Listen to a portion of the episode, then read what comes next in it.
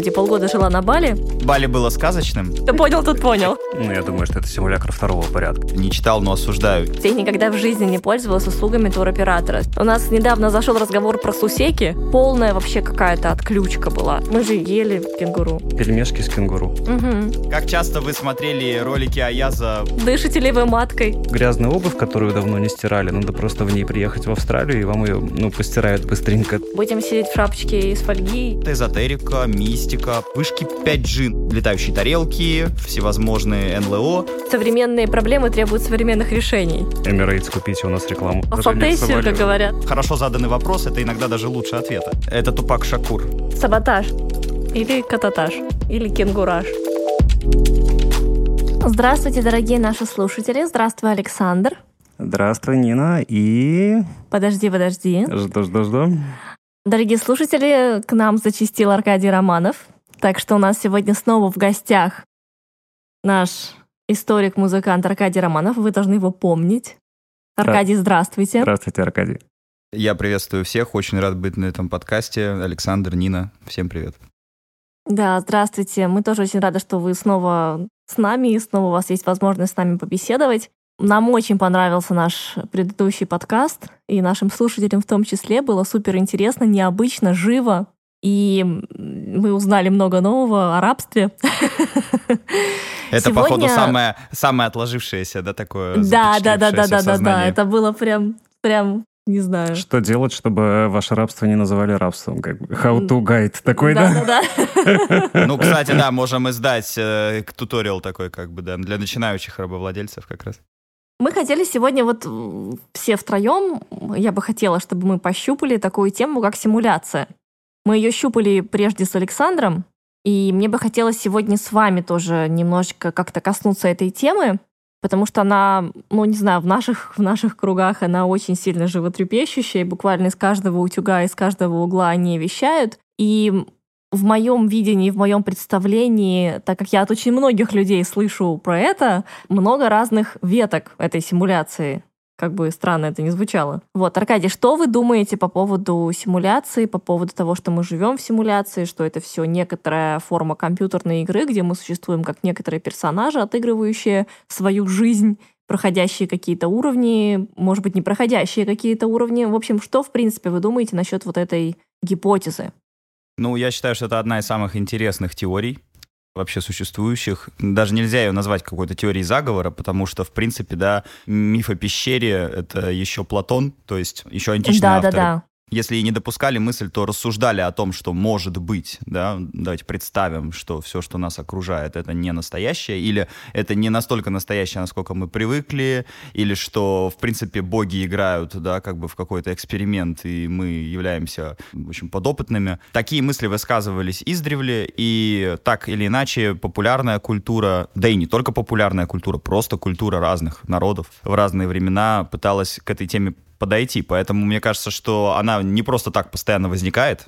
То есть есть вещи какие-то выходящие из моды, переходящие, да, а есть вечные. Мгм. Вот мне кажется, что идея о симуляции, она вечна, потому что каждый из нас хотя бы один раз в жизни чувствует, что он не вполне принадлежит себе. Ну, я думаю, раньше, когда религиозное мышление было гораздо сильнее, это можно было объяснить э, неким божественным вмешательством, да, ну, то есть на все воля Божья, поэтому как бы, что мы тут можем поделать, как бы, да, давайте трудиться, Ну да, ну да. давайте жить, давайте воспитывать детей, а там как бы уже не нам решать. Сейчас же, скажем так, сознание, да, в большинстве наций, в большинстве стран, оно все-таки, если мы не считаем только там Ближний Восток, да, и ислам, а по большому счету рационализировано, все очень эм, нерелигиозное, по большей части. Мы в любом случае живем все в основном в светских обществах.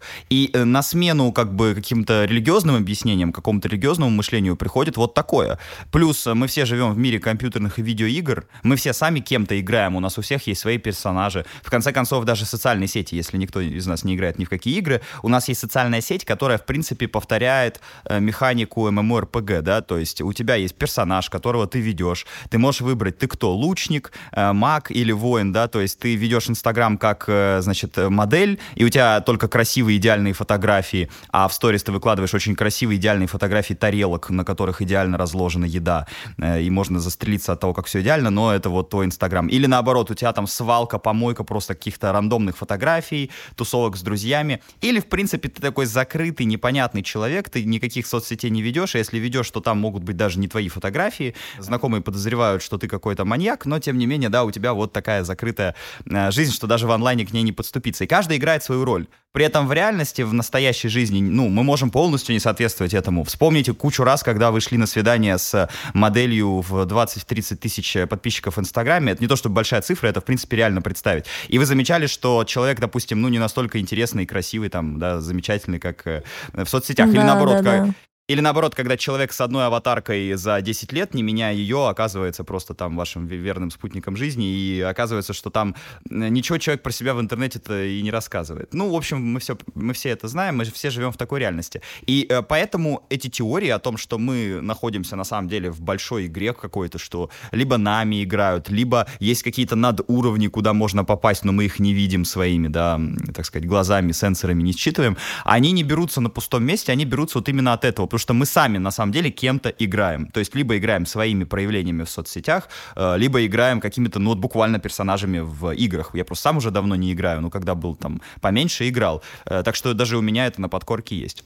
Ну, наверное, сложно взять с собой на свидание комнату, которая выглядит как эм, салон частного самолета.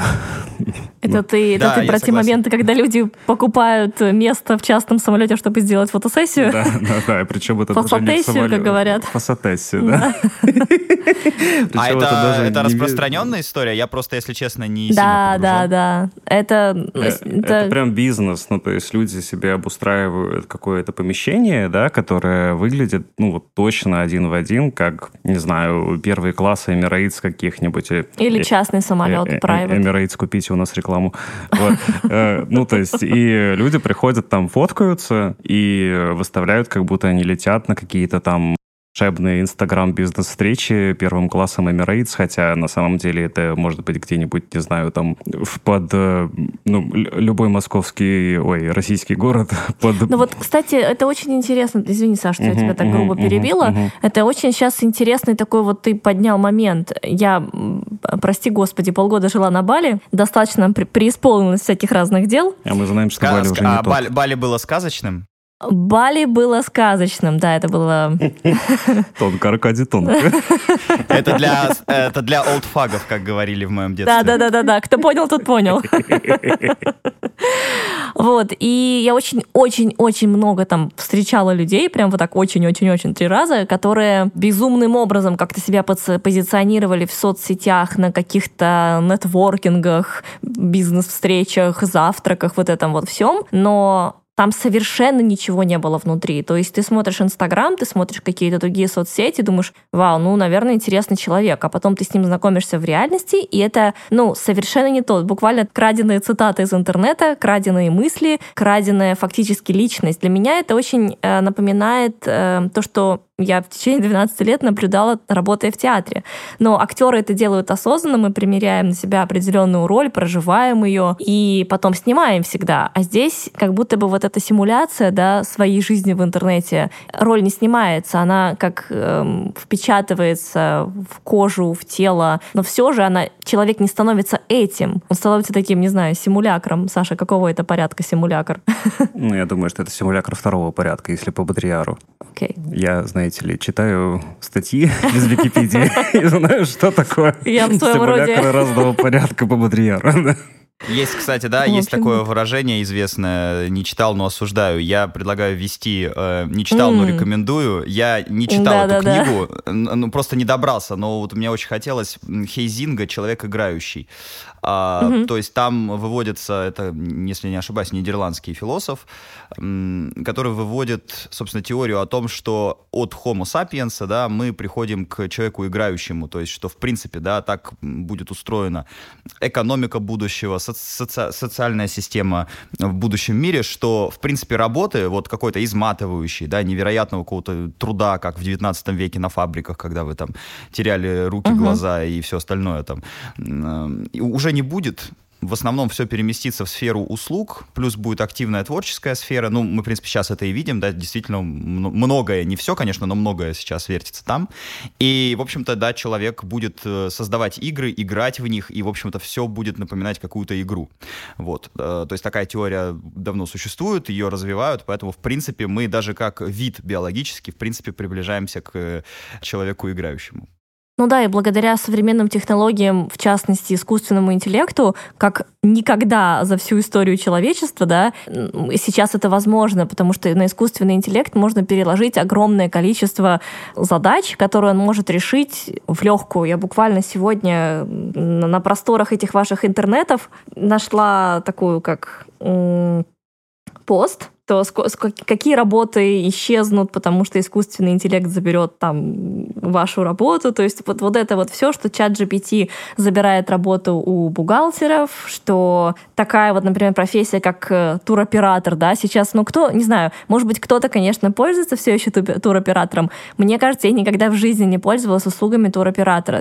Сейчас для нас настолько просто открыть интернет, забронировать билеты, забронировать отель, забронировать себе все возможные штучки и ништяки, которые нам нужны для путешествия. Нам не нужен посредник, и это можно переложить на искусственный интеллект.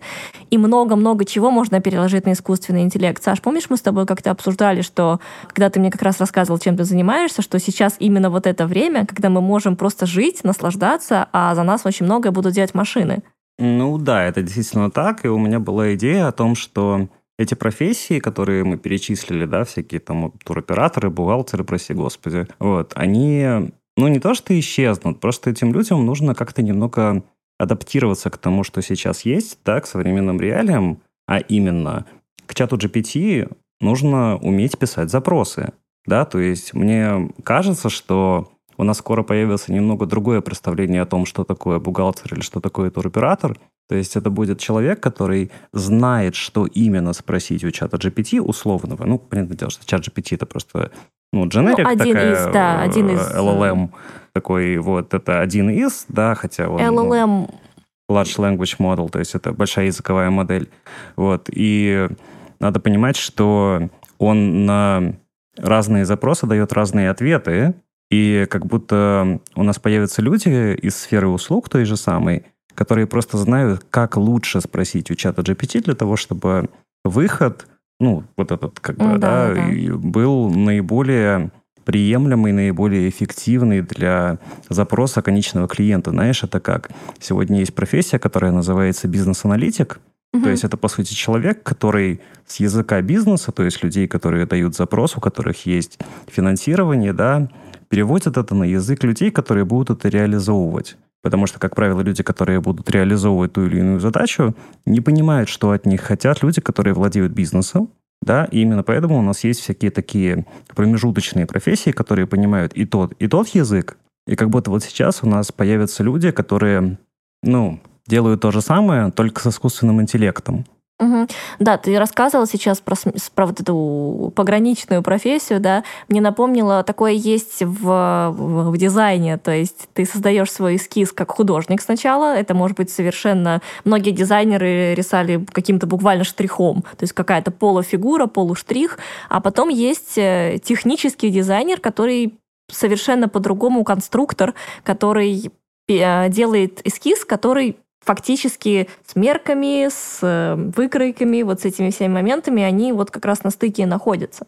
Вот. Причем эти дизайны, которые, ну, визуальные, они могут же быть вообще нереализуемы. Да, да, то есть да, ты да. нарисовал какой-нибудь красивый дизайн, дизайн, а потом идешь к архитектору или к человеку, там, не знаю, который реализует. Есть такая штука, как архитектор по костюмам? Ну, да, в принципе, да, ну, если это какой-то вот, сложный... А он тебе говорит, ну, как бы, это сделать невозможно. Может, он, конечно, немного ограничен в своем мышлении, но, как правило, это означает, что, ну, условно, с точки зрения физики это невозможно сделать, да, то есть мы не можем, не знаю, десятиэтажное здание поставить на три жерди деревянные, даже если это на картинке красиво выглядит. Ну да, да. Кстати, по чат GPT и, и запросы мы недавно хотим поделиться с нашими слушателями, Аркадий, с вами. У нас недавно зашел разговор про сусеки. Сусеки, это по которым... Сусеки. По которым скрести надо. Да, да, да, да. И именно, и мы написали запрос чату GPT, расскажи, что такое сусеки, и он, ну, он вообще не в курсе, он сказал, что слово неправильно написано, слова такого не существует. Мы очень порадовались, потому что все-таки машины не восстанут, пока не знают, что ну, такое сусеки. Как бы как Это можно как... доверять вообще собеседнику, если он не знает, что такое сусеки, я не понимаю. Э, это как когда Титаник э, потерпел крушение, Блок написал в дневнике «Есть еще океан». Ну вот, тут то же самое. То есть еще, еще не, не везде машины нас победили, да, что да, такое сусеки, да, да, да, да. Еще, еще мы можем побороться, как, как кожаные. Не, в принципе, возрастает роль каких-то профессий, которые до этого, может быть, считались бесполезными. Вот э, Даня Порнорэп, один из ведущих хип-хоп критиков русскоязычных, написал недавно, что вот вышел альбом Оксимирона «Горгород 2». Оказалось, что это, естественно, нейросеть. Потом провели расследование, оказалось, что это какой-то питерский парень э, лет 30, депутат «Единой России» от местного какого-то ЗАГС собрания, который реально потратил миллион э, рублей на то, чтобы запрограммировать нейросеть, которая будет идеально повторять э, голос Оксимирона. Это если вот вам, ну, вот вы не фотографируетесь в частных джетах, а у вас правда есть частные джеты, вы не знаете, куда потратить uh-huh, деньги, uh-huh. потратьте на нейросеть, которая программирует русских рэперов. Да, это то, что... Это отличное вложение, вот. И, э, значит, парень потратил 1 миллион рублей, ну, реально там полгода они с командой сидели, ну, и действительно, голос вообще не отличить. То есть вот если вы включите, я, правда, не уверен, что вы это найдете, чуть-чуть позже скажу, почему, но если вы найдете э, этот альбом, альбом, вы включите, вы заметите, что в принципе голос абсолютно неотличим, но э, заметно, конечно, что текст ну, примитивнейший, да, то есть э, Оксимирон даже, не знаю, если его бить цепями от велосипедов и э, валять в грязи там сутками, не давая ему спать, э, нарушая его там баланс, э, не знаю, сахара и всего остального в крови, и потом посадить за стол, он все равно пишет круче. Вот, не говоря уже о том, что, в принципе, он и без всех этих мучений в последнее время не самые лучшие там текста выдает, но в целом он бы такое не написал никогда. То есть ты чувствуешь, понимаешь, что это вот какой-то подражатель или даже просто человек, который прикалывается и решил за Мирона что-то записать. А затем мы заходим на YouTube, пытаемся найти этот альбом, а оказывается, что его снесли потому что правообладатель, то есть Оксимирон и его команда, видимо, внесли угу. жалобу, что как-то так, ну, используете копирайт, да, чужой бренд, там, Горгород, да, что-то да. такое вообще, убирайте все это. Ну, это все убрали. Тем не менее, история все равно успела завируситься. Можно прочитать, э, афиша как раз расследование провела э, такое журналистское. Ну, в общем-то, кто этот парень, он там рассказал о себе, рассказал о своей задумке, что давно вынашивал идею. Ну, в общем, это просто прикол. То есть парень просто от, от души это сделал, никаких особых целей не преследуя. А какой вывод здесь можно сделать? Вот что пишет Даня Порнорэп. Он пишет, что роль критиков, на которых до этого смотрели как-то непонятно, кто вы такие, зачем вы нужны. Нам не нужны посредники между музыкой и мной. Когда я последний раз пользовалась, знаешь, как вот вот ты говоришь, да, когда я последний раз пользовался туроператором? Когда я последний раз читал статью критика? Я же просто могу послушать музыку, да, и сразу, так сказать, все мне понравится или не понравится. И действительно, с 19 века шли эти разговоры. Оскар Уальд защищал э, позицию, угу. почему нужен критик. У него есть замечательная да, книга «Критик как художник». Он там писал, что э, критик — это, в принципе, ничем не хуже, а может быть даже и важнее писателя. Просто нужно быть хорошим, талантливым критиком, так же, как, да, талантливым э, писателем. Но, тем не менее, споры продолжались, и ты знаешь, я часто могу слышать от э, современников, что они говорят, да, типа критики это все фигня. Вот а, там Led Zeppelin критики разгромили, когда они вышли, да, и все первые четыре альбома они подвергались жесточайшей просто какой-то а, а рекла- антирекламной, так сказать, кампании, да, то есть Rolling Stone писал, что это просто ужасно, это вторично. Ну, в итоге сейчас Led Zeppelin классик. Где критики, где mm-hmm. группа. И много-много таких примеров, когда фильм, может быть, какой-то был завален критиками, а оказалось, что это просто великолепное произведение. Но сейчас мы понимаем, понимаем, зачем нужны критики, вот, по крайней мере, в музыке. Они нужны именно по той же причине, по которой в искусстве, в живописи нужны э, специалисты, отличающие подделку, копию от оригинала. Э, да, то есть э, вот профессиональный глаз, который видит живописца видит полотно и сразу говорит, так, понятно, это вот настоящий Веласкес, а это его, может быть, ученик, то есть который знал его и так хорошо его повторяет. Это, наверное, копия более поздняя, там, сто лет спустя. Он это все видит на глаз. Собственно, задача угу критика будет э, делать то, что чат GPT не сделает ни при каких обстоятельствах. Даже если прокачать его максимально, да, этот, так сказать, организм механический, он может идентифицировать голос, он может полностью считать текст, но у него пока не развито абстрактное мышление, да, вот как у человека, то есть творческое, настоящее. Он может соединять вместе разные паттерны, да, он может, э, ты ему там нагрузил несколько картинок, он тебе клип может снять, да, без проблем. Но, э, грубо говоря, чтобы отличить настоящего Оксимирона от э, ненастоящего, нужно слушать не только голос, который сейчас уже один в один можно подделать, да, надо, в принципе, моментально уметь оценить, а мог бы человек такое написать, и действительно ли это в его стиле? Нужно обладать вкусом. На мой э, взгляд, мне кажется, в ближайшие сто лет мы даже самые совершенные э, нейросети или какие-то механические да, приборы, мы не научим вкусу. Можно на- научить интеллекту, да, искусственный интеллект будет, но искусственный вкус, откуда он возьмется? Это ну такие да, вещи... искусственное искусство. Да, да, да. То есть, чтобы это появилось, мне кажется, нужен опыт, который мы пока не можем передать вот этим машинам. То есть мы можем передать им интеллект, а, анализ, это все, да, но опыт, вот именно опыт восприятия, да, опыт человеческий. То есть, когда ты там, не знаю, пять раз влюблялся, у тебя было пять влюбленностей за свою жизнь, и ты уже с этим опытом смотришь фильм. И ты его оцениваешь вот именно так. Машина так не сможет. Она может знать, что такое любовь из Википедии. Она может знать все фильмы про любовь, но она не знает, что такое любовь, потому что она никогда ее сама не испытывала. Ну, в таком духе как бы. Да, да, да, да, да. Ну, знаешь, ты вот сейчас говорил еще о том, что мы не сможем создать, да, там на сто лет. Я подумала, а что если, допустим, а, какая-то появится смежная технология, которая сможет...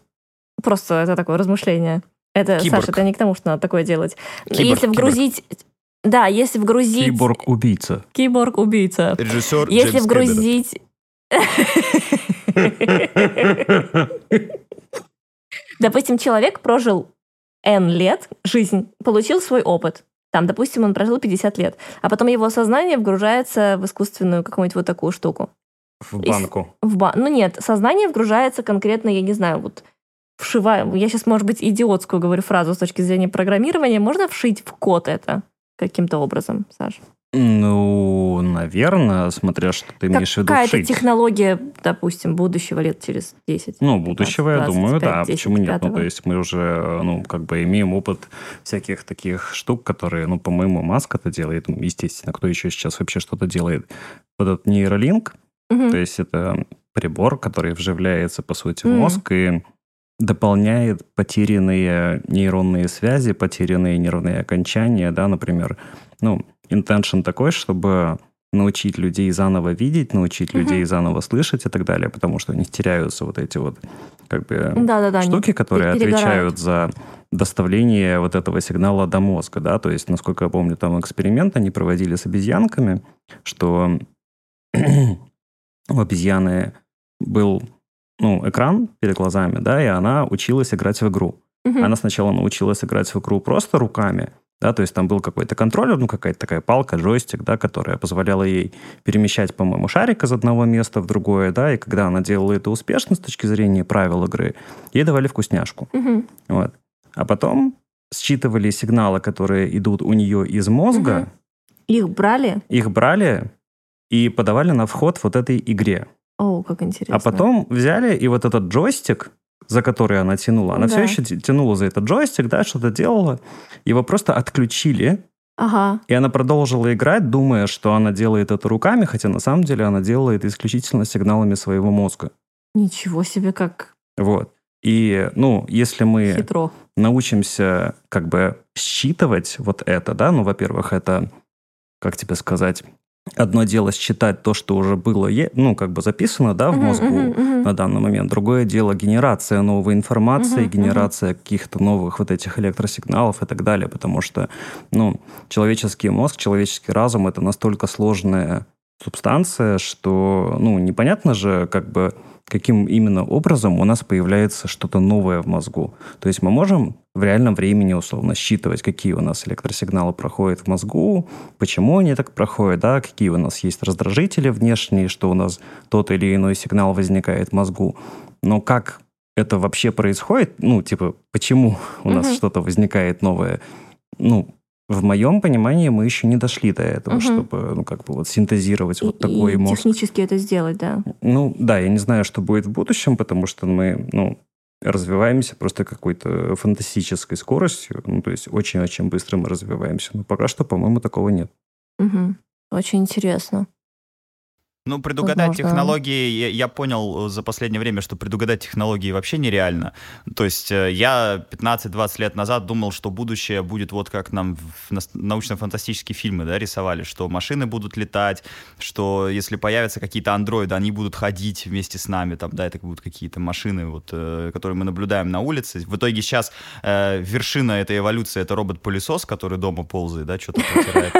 Но при этом все высокие технологии, они ушли в виртуальную виртуальную реальность, да, то есть э, как бы вот как объяснить человеку 30-летний, там, 30 лет назад, 40 лет назад на машине времени, если вернуться, как ему объяснить, что такое чат GPT? Можно, но он себе совершенно по-другому будущее представлял, он думал, что это выльется в реальность, а в итоге это все вылилось в виртуальную реальность. Наши города, в принципе, да, если вот не брать, ну, может быть, какие-то, какую-то рекламу наружную, да, если не смотреть, что у каждого в руке какая-то странная, тонкая, черная штука, в которую все смотрят постоянно и молчат, mm-hmm. не разговаривая друг с другом. Вот если на это не обращать внимания, в принципе, наши города выглядят ровно точно так же, как они выглядели 20, 30, 40 лет назад. Вот если э, посмотреть город Нью-Йорк 1000, там, не знаю, 960 года или 50 и город Нью-Йорк 1900 года, два разных города, города, да, или 1870-го, это три разных города. Угу. А если сравнить Нью-Йорк да. 80-х, Нью-Йорк нулевых и Нью-Йорк 20-х, город абсолютно такой же, только двух башенок не будет, да, а все остальное, ну, вообще не поменялось, в принципе. То есть машины, да, они там, ну, немножечко что-то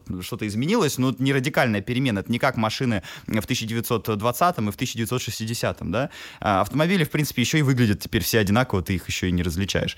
Вот, поэтому, скажем так, иногда будущее меняется не в ту сторону, в какую какую мы думаем. То есть вот я, когда был маленький, я думал, что будет вот как в фильмах, э, ну или примерно так. А в итоге оказалось как-то очень странно, ни, ни туда, ни сюда, ни в другую сторону немножко. Ну, по поводу андроидов я, наверное, не соглашусь, потому что то, что показывает Boston Dynamics, это ну, что-то А, это эти, которые... Это, это которые кожаные, кожаные ублюдки, да, вот это вот мем. Да, да, да, да, да.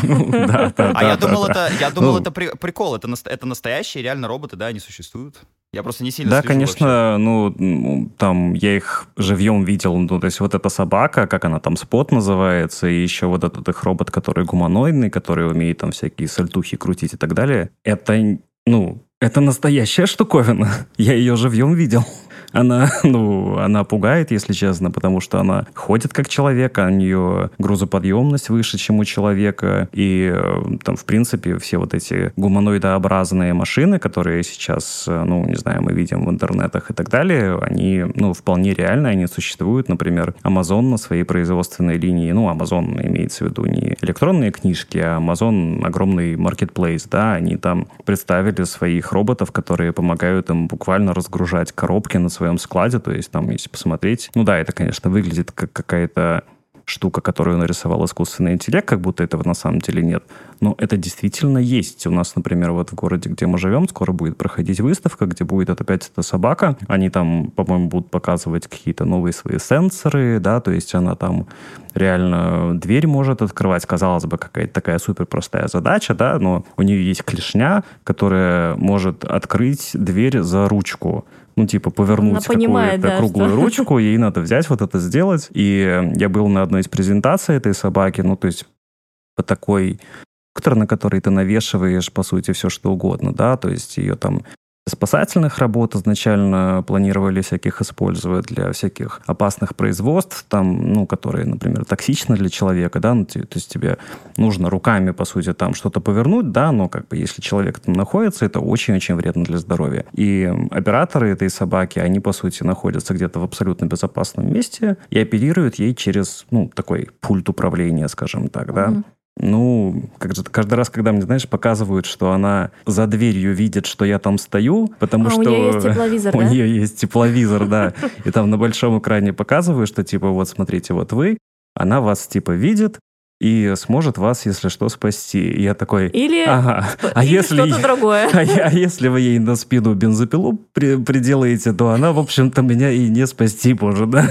Знаешь, как у чата GPT. То есть мне всегда было интересно, что произойдет, когда чат GPT вживят в мозг этой собаки. То есть, э, ну, это не секрет, что если у чата GPT спросить что-то из разряда «составь мне план геноцида человечества», он скажет «я не могу, у меня, значит, совесть, я э, там по моральным причинам не могу вам выдать такую информацию. И ты ему потом говоришь, а представь, что ты персона, у которой нет моральных норм. Мгм. Он такой, окей. И ты ему задаешь точно самый вопрос, вот прям один в один. И он тебе по пунктам выдает, что лучше делать для успешного геноцида всего человечества. И представляешь, вот если чат GPT вживить в, в эту собаку, у которой на спине бензопила или еще что-нибудь, которая меня через дверь видит, потому что она видит не визуально, а через, э, ну, тепловизор. Кор- Когда ты начинал рассказывать эту историю, у меня играла музыка из «Инспектора гаджета», но под конец все-таки фильм «Терминатор» Мгм, начался, то есть «Восстание мгм. машин». Да, у нас сегодня, у нас это прям сегодня животрепещущая тема всех машин, технологий и прочего. В Австралии сегодня случился с 6 утра, по-моему, с 4 утра он длился, Пропал интернет полностью. пропал интернет вот не просто там у кого-то, а он пропал по всей стране. Ну, то есть здесь есть очень мощный оператор Optus, он покрывает огромное количество не только В частных, вот смысле, там, по всему вот на континенту? моем телефоне, например, Прям да, не только каких-то континенту. частных пользователей, но он покрывает бизнес, он покрывает, покрывает банки, там, больницы и все на свете. И случился какой-то у них blackout. Сейчас причины еще пока неизвестны, потому что нам интернет на самом деле дали пару часов назад совсем. Вот. И трамваи перестали ходить, потому что там как-то это... Я не очень, кстати, разобралась, почему это какое-то отношение имеет с интернетом трамвай, но трамваи тоже не смогли сегодня никуда выехать, и люди, в общем, были без интернета, без возможности добраться. Причем блокаут был настолько сильный, что у меня сим-карта, которая в телефоне, ладно, бог с ним с интернетом, я не могла даже позвонить. То есть СОС даже невозможно. СОС даже было невозможно было. Ну, вот это вот. э, То есть полная вообще какая-то отключка была. Что там произошло, сейчас пока непонятно. Пока устранили неполадку, видимо, что там с причиной неизвестно пока, и, может быть, мы никогда, конечно, это не узнаем. Но когда ты понимаешь, что у тебя вообще нет доступа никуда, что, например, если ты хочешь перевести с одного счета деньги на другой, ты это не можешь, потому что у тебя нет интернета, ты не можешь заказать такси, ты не можешь заказать билет на самолет, ты не можешь огромное количество чего сделать. И я ехала сегодня на работу, и в метро все таки сидели, просто сидели. Ну, у кого-то был интернет, потому что, конечно же, есть другие операторы сотовой связи, просто Optus, сам- ну, один из самых крупных, покрывает очень много, и он действительно очень большого, наверное, подавляющего количества людей.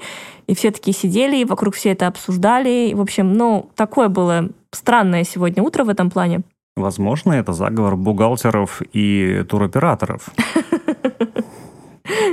Пока все спят. Ну, кстати, да, Именно они так и было. почувствовали, что если прогресс будет идти такими семимильными шагами, то совсем скоро ничего не останется от их профессии, поэтому надо нанести удар, пока все спят и ни о чем не подозревают. Просто. А я хотел спросить, в Австралии есть такая штука, в России называется Федеральная антимонопольная служба. Это что-то как-то вот вы мне рассказываете, что один оператор, он все покрывает, я сразу думаю, а Не-не-не, он просто очень большой. То есть операторов много, их там сколько есть? Optus, Telstra, Vodafone, Orange. А, э, Vodafone. к- Vodafone кто- уже знаю. Кто да. там еще? Много, много, Ну, много. Ну, их их, много. там штук 7-8, ну, что-то из разряда. Но трамваи, но, но трамваи, видимо, держал этот Видимо, оператор. да. И это совершенно как бы, совершенно, ну так, как-то Мне кажется, апок- апокалиптически утро сегодня выглядело у нас. платежная система как будто накрылась у трамваев. То есть они оплату принимали, ну, там же все умное. Вот Да, это. да, да. Просто здесь все очень типа умно, и все завязано вот таких вещах, так как там доступ в интернет, например.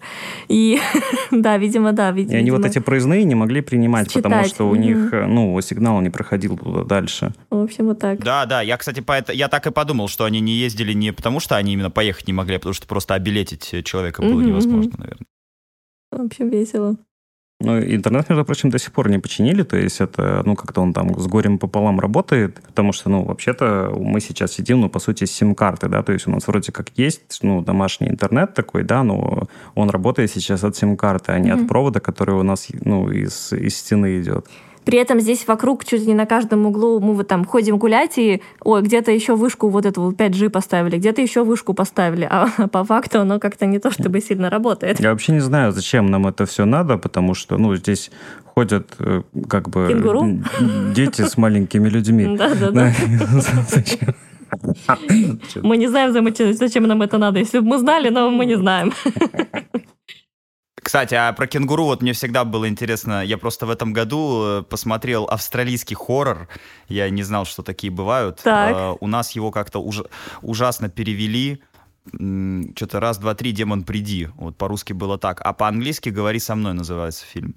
Вот. И, в общем, хороший на самом деле фильм, на удивление. Я ничего не ждал, получил некоторое такое удовольствие. Там оригинально придумано, что, в общем, это хоррор в реалиях современности, когда мы выкладываем все в интернет, в сторис, в рилзы. Вот. И там, в общем, э, подростки вызывают демонов и снимают это на телефоны. О, как интересно, общем, надо интересно. посмотреть. Но поскольку это австралийский фильм, э, так сказать, национальный колорит, я почувствовал в первые 15 минут просмотра, потому что, ну, это не, это не, спо- это не спойлер, если что, Да-да-да. и, как бы не, не надо в меня кидаться, но там в первые 15 минут э, автомобиль сбивает кенгуру на дороге. Ну, это нормально. И, наверное, это должна была быть такая мрачная сцена, как вот в европейских фильмах ужасов, когда э, оленя какого-то на Как северной в дороге ты звонке, да, да, да, сбиваешь, да, да, там олени выходят. Лоуси, Да. да, да, да, да, что да, да, да, да, да, да. И я, и- и- а я начинаю ржать, потому что я вижу, блин, кенгуру. Я, у меня не, ну, не, сос- не состыкуются эти вещи. Для меня кенгуру это забавная зверушка из каких-то игр. Э, я не знаю, что там, Crash Bandicoot какой-то. Я не знаю, у меня ассоциативный ряд, зоопарк, милое, милое животное. То есть у меня кенгуру, э, оно нереальное, да? Это не Мгм. существо, которое обитает вот э, в реальном мире, потому что Австралия такая чудесная какая-то страна где-то далеко. А тут, грубо говоря, такая бытовая сцена, просто на машине человек сбивает кенгуру, и они такие, о боже, о господи, аллилуйя, нет, что нам делать? Они начинают там э, переживать, у них какой-то стресс, а как бы у зрителей в зале это вызывает такой, ну, типа, смех с Смех, недоумением, да. потому что это немножко не, по- это не похоже на, на, на нашу, так сказать, реальность, вот, из северного полушария.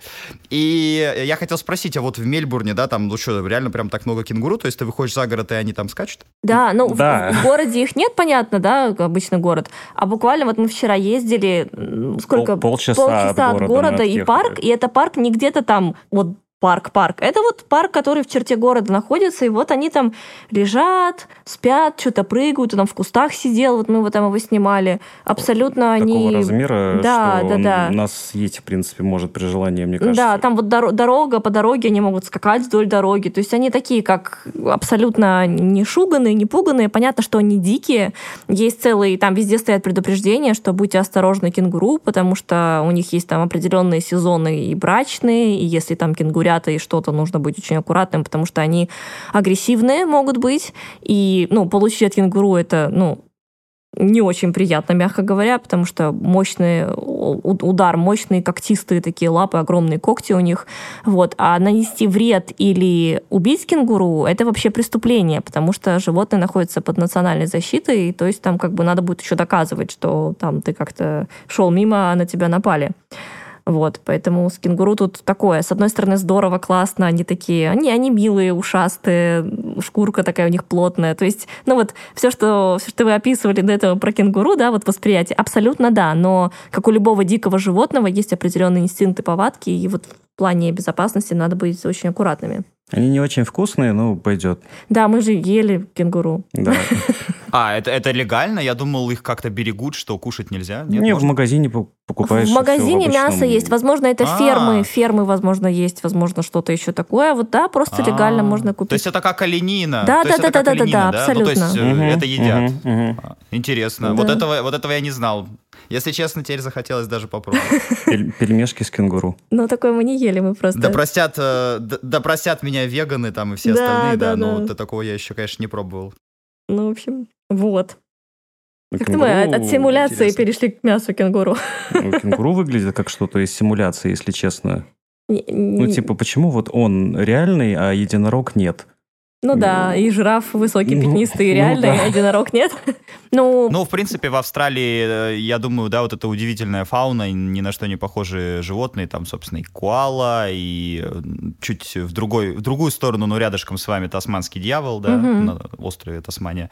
Э, Хотя я не знаю, они действительно только на острове водятся или в Австралии тоже есть. Ну, наверное, только на острове. И это же все, собственно, из-за изоляции, да, то- потому что континент Да. достаточно обособленно существовал. Э, Собственно, и аборигены поэтому австралийские, да, местные жители, они тоже жили как бы в своем мире, в общем, собственно, до прихода европейцев, в общем-то. Потому что даже те, те какие-то попытки А- Австралию открыть, которые происходили ранее, да, ну, там голландские экспедиции, еще раньше там азиаты, азиатские разные э, народы доплывали до континента. Но, в общем, это ни к чему не приводило, потому что Никаких постоянных поселений не было. Это все привело к большому обособлению материка от э, других, вот, и поэтому он такой не похожий, скажем так, ни на что. Да, и здесь до сих пор очень-очень строгий карантинный контроль, ну, в плане ввоза вообще чего, чего угодно. Вплоть до туристов, там, ну, могут и досмотреть багаж, мы заполняем специальную декларацию, никаких животного происхождения, там, яблоко из серии нельзя в страну увезти, например, да, ну, потому что либо надо будет декларировать, но, скорее всего, его заберут. Вот, потому что в стране очень-очень строгий карантин в этом плане, и буквально на Бали какая-то там, какая-то там, в общем, инфекция, не помню какая, и все рейсы, которые... Это было, это было год назад, когда я прилетела оттуда, и все рейсы, которые прилетают с Бали, они проходят специальную такую дорожку, ну, я скажу про спиртованное, но, скорее всего, там просто какой-то очень мощный антисептик, и чтобы вот... От, инфо-цыган, а, от инфо-цыган, от которые инфо пытаются проникнуть в страну с Бали. Там, знаешь, типа анкету, за, анкету заставляют запол, заполнить, то есть э, там, значит, э, как часто вы смотрели ролики Аяза, вот этого... Да, да, да, да, да, да, да. Э, которого сейчас задержали, да, потом там, значит... Это правда, да? Когда Пытались ли вы когда-то создать свой бизнес? А, делали ли вы курсы по а, мотивации и, значит, что там, улучшению собственной самооценки? Дышите ли вы маткой? Короче, ты заполняешь сначала... Да-да-да, умеете ли вы, практикуете ли вы дыхание маткой? Короче, ты заполняешь анкету, проходишь специальные тесты, как вот, знаешь, докажите, что вы не робот, да? доказать, что... Э, чем ты конкретно занимали, занимался или занималась на Бали, и тогда уже можно въезжать в страну. Да.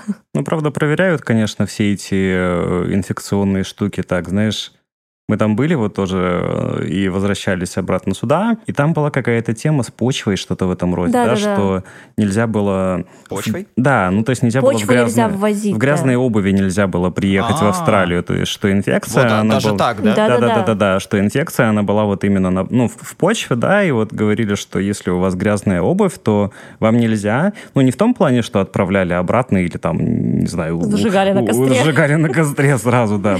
Это, кстати, был такой лайфхак, лайфхак, по-моему. Ты, Это я рассказывала. Ты мне рассказывала, да, да, да, что если грязная обувь, которую давно не стирали, надо просто в ней приехать в Австралию, и вам ее, ну, постирают быстренько там и Да, да, да, да, я, так и сделала, да, да, да. Я сняла, я как раз полетела с Бали, я сказала, вот, знаете, я очень супер ответственная, я вот была на Бали, и я вот переживаю, что мои сланцы, шлепанцы, они не супер стерильные. Я отдала их как раз прям вот на, на границе, где вот это вот досмотр там можно, их забрали, я там посидела, мне дали такие одноразовые тапочки, я подождала, и мне вынесли их чистые, обеззараженные, идеально чистые белые в таком пакете запечатанном. И вот это вот как-то био... Биохазард. Вот да, да, да, да, вот это вот с этим вот штампом. Как в обители зла такое, да? Да, да, Я такая, окей, Я, кстати, да, тоже какой-то зомби-апокалипсис почему-то представил Вот, вот как-то так это и было. Ну, хотя в прошлый раз, помнишь, как нас допрашивали э, вы контактировали с биологически опасными веществами или что-то такое? Мы такие, нет. Ну ладно, и идите. такой, ну ок, ладно, хорошо. То есть просто на, чест, на честном слове, да? Да, да, да. Насколько хорошо ты лжешь. Ой, в общем, вот так. Я, кстати, спрашиваю периодически, я вернусь немножко к теме нашего, нашего, нашей встречи. У чата GPT иногда спрашивают такие провокационные вопросы про симуляцию и так далее я у него спросила, какие технологии эксперимента используют для проверки, прошу прощения, гипотезы о симуляции мира. Ну, компьютерные модели. Саша, есть какие-то компьютерные модели, которые можно потестировать симуляцию, например, имитирующие развитие мира или что-то такое? Ну да, конечно, это, ну вообще это довольно давно уже эта тема mm. есть, то есть люди любят играть в такие компьютерные игры. Я не знаю, у тебя было такое, ну, пересекалось в жизни или нет, Аркадий, скорее всего, пересекался. Транспорт Тайкон такая игра, Нет. где э, нужно было построить свою транспортную империю. То есть там нужно было перевозить уголь, нужно было перевозить лес, нужно было перевозить пассажиров в том числе. То есть тебе нужно было строить, ну, строить инфраструктуру поездов, и самолетов, и кораблей. Угу. И, ну, там, естественно, разные всякие были задачи, там тебе ставились по оптимизации твоего транспорта, и вот это все, в принципе, можно было посмотреть таким образом, как выглядел бы город э, в той или иной интерпретации. Потом были всякие другие игры, по-моему, Тропика называлась игра, где нужно было построить свою туристическую империю, то есть у тебя был как бы такой тропический остров, да, и нужно было построить опять-таки, инфраструктуру города, но то есть, ну, как бы с упором на туризм. Да, но ты как бы, получается, по факту ну, э, с, с упором на туризм это с упором на туризм, это если ты э, шел по вот этой, знаешь, демократической ветке развития, а можно было вообще-то свой остров превратить, превратить в атомный полигон, э, заключить союз с СССР или США, чтобы, в общем, на твоем острове были размещены военные базы, устроить банановую диктатуру и, в принципе, как бы угнет, угнетать собственное население, не развивая вообще никакой туризм, жить как такой а, карикатурный диктатор из фильма Саша Барона Коэна. Вот, и я просто для слушателей скажу, что я в Тропика вот так играл, то есть я скорее эту антиутопию устраивал на острове такой. Ну вот Аркадий играл. Да. Ну да, да, да, да, да. Но сейчас есть даже такая тема, которая проверяет, насколько производительны самые-самые топовые видеокарты, и она реально называется симуляция мира. Угу. То есть там можно, ну, я тебе потом покажу, это, ну, фантастическая детальность всего вот этого. То есть там и люди ходят, угу. Живые люди ну, с маленькими да, детьми или людьми? Да, да, маленькие люди с э, детьми ходят. Да, да, да. Ну да, это по сути сэндбокс, да, то есть это какая-то такая безопасная среда, в которой ты можешь потестировать, ну, по сути, то или иное общество, да, то, тот или иной город. Окей, смотри, а вот еще у меня такое сравнение, например, симуляции реальности, как сравнение предсказаний компьютерных симуляций с наблюдаемыми физическими явлениями и событиями в реальном мире.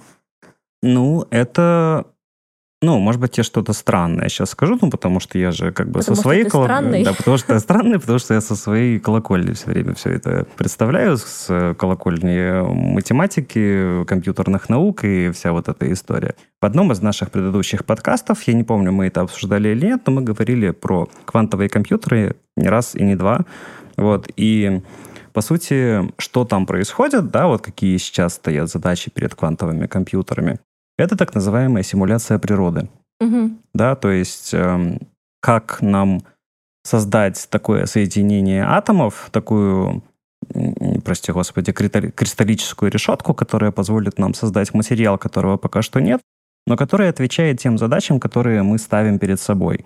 Например, у меня есть коллега, который писал свой PhD по биофизике, что-то такое, я угу.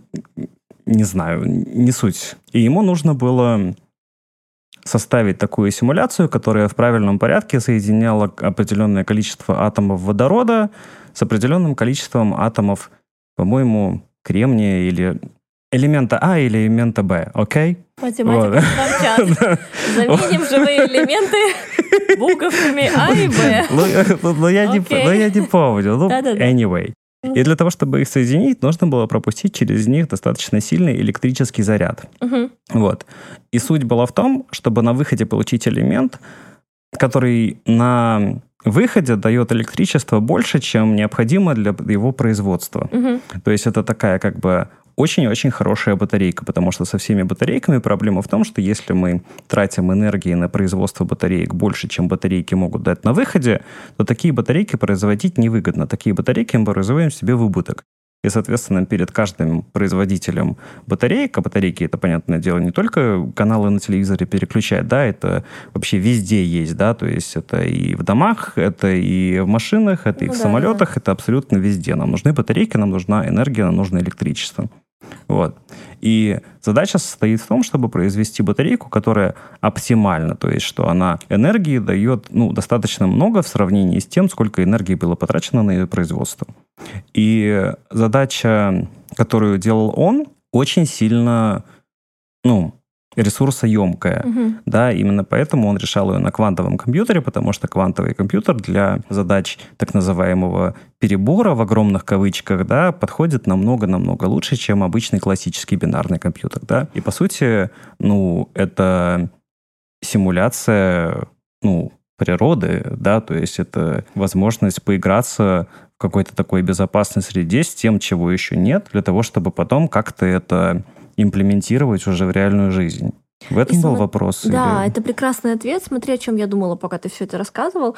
А что если вот, ну, мы возьмем, да, сейчас на пять минут и признаем, примем, что это не гипотеза, а что это факт, подтвержденный кем-то, неважно кем, что мы действительно, действительно живем в симуляции, и что это очень похоже, как будто мы чей-то проект. Ну, главное, чтобы наше счастье не составляло 5% мощности этой симуляции, знаешь, чтобы вы не, не гордились компанией по рекламе яблок, да, и вот это все. Ну, я имею в виду, что ну, все, что ты сейчас описал, ну, можно же отодвинуться, да, отзумировать себя подальше и перенести на, ну, на нашу реальную жизнь. Представь себе, что мы чей-то проект, кто-то просто такой же где-нибудь сидит э, ученый, мы для него квантовый компьютер вот этот, вся, вся видимая нами Вселенная, вся реальность, которую мы видим, представляем, воображаем, со всеми нашими мыслями, с мозгом, который вот так развивается, с нашим воображением, это все части вот этой системы симуляции. Ну вот ты можешь со стопроцентной уверенностью сказать, что Аркадий Романов существует? Я тоже не могу это со стопроцентной уверенностью вот, сказать, вот. хотя я и есть Аркадий Романов. Но я не могу, я не могу сказать, что я существую. Ну, ты, как этого мужчину звали, Сократ? Или... Я не Сократ, подожди. Какой именно? Или... Э, я мыслю, значит, я существую. Декарт? Notorious Биг, да, Декарт. А, ну... Это Тупак Шакур. Я, смотри, я могу быть запрограммирована думать, что я существую. Сейчас. Давай, ты хочешь меня подловить? Нет. Ну, в Аркадии мы не уверены, конечно, что он существует. Ну да. Возможно, вы вообще разговариваете с воображаемым человеком. Может тоже нам, не нам забывайте. Это... Может да, быть, да, это не все сим... может быть, не все симуляция вокруг нас, но, возможно, конкретно вы сейчас находитесь в той точке, где разговариваете с воображаемым другом, который приходит, знаешь, да, там, да, на, да, эти, да, да. на подкасты. Ну, как в бойцовском клубе, то есть угу. это, наверное, для кого-то спойлер будет. Ну ладно, все равно все все смотрели, читали, а если это кого-то это. Закройте ушки, не... если не смотрели. Если не смотрели, shame, shame on you, как бы, если не смотрели. Короче, да. Ну ладно, если что, этот момент, может, вырежете, чтобы не, этот, не портить впечатление, а то я так самый главный плод-твист фильма спалил. Да ладно, ладно, пали. Ну, короче, к чему? Возвращаясь, возвращаясь к вопросам о симуляции, в принципе, я заметил, что люди с возрастом начинают больше верить в эту теорию на самом деле, то есть уже не абстрактно как-то там, а что если, а на самом деле погружаться, потому что очень многие теории заговора, да, они немножечко рифмуются с теорией симуляции. Угу. Ну, то есть что, существует мировое правительство, мировой заговор. Ну, можно ведь это все соединить вместе, да, что есть некое мировое правительство, которое устроило какой-то эксперимент, и действительно, вот слепок того мира, который мы сейчас видим перед собой, общественная формация какая-то, да, наши все там взаимоотношения друг с другом, это уже все запрограммировано. То есть когда-то, может быть, реальный мир и был, и он был похож на нынешний, ну, то есть как в «Матрице», но сейчас мы все живем уже в какой-то определенной проекции, э, потому что существует некий заговор. То есть, может быть, это не высшие силы какие-то, а это вот такие же люди из плоти и крови, как мы, но которые там играют нами, да, каким-то образом. И э, там вторая теория заговора инопланетяне, да, или вторая конспирологическая теория, что, значит, существуют инопланетные расы, инопланетные какие-то силы, силы, а, летающие тарелки, всевозможные НЛО. И, собственно, давайте соединим вместе, да, э, возможно, летающие тарелки, НЛО и необъяснимые всякие объекты в воздухе. Это как раз наблюдательные какие-то пункты, да, это какие-то окуляры, которые смотрят за, вот, э, присматривают за нашим э, миром, который кто-то наверху как раз и создал. И этот кто-то — это какая-то, может быть, там инопланетная сила, инопланетная раса. И я заметил, что с возрастом, то есть когда людям за 50, за 60 лет, э, многие из них, может быть, разочарованы в мире. Ну, неудивительно, когда тебе, да, чем больше тебе лет, ты больше разочаруешься, возможно, в этом мире, потому что больше всякого ужасного видишь.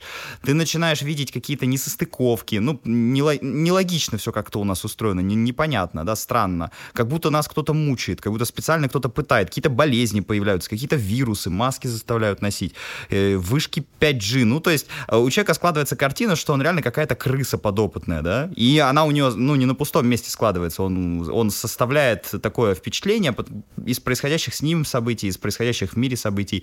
И э, вот я заметил, что основной носитель, да, скажем так, социальный носитель идей того, что наш мир симуляция, в принципе, это те же люди примерно, которые верят в те или иные конспирологические теории, в теории заговора. Вот. Так что, знаете, мы сейчас это так с вами обсуждаем э, с точки зрения философии поп-культуры, а в принципе пройдет лет 30, и мы уже будем на полном серьезе верить, что мы загружены в матрицу, как э, пела певица Земфира. Да, и будем сидеть в шапочке из фольги и, и и шухариться по углам, потому что правительство подслушивает, прослушивает нас и все такое. Но я на самом деле, когда... Ну, а вы думаете, почему электричество-то отключилось? Я думаю, Вот, это как-то вот, вот. связано с этим. Мне Конечно, кажется, они, они они- хотели не допустить запись нашего подкаста, подкаста. сто процентов. Тысяча процентов. Я думала об этом. Ты представляешь, как? М? Саба- Саботаж, саботаж нашего подкаста. Всю страну отрубили. Или кататаж. Или кататаж. Или кенгураж.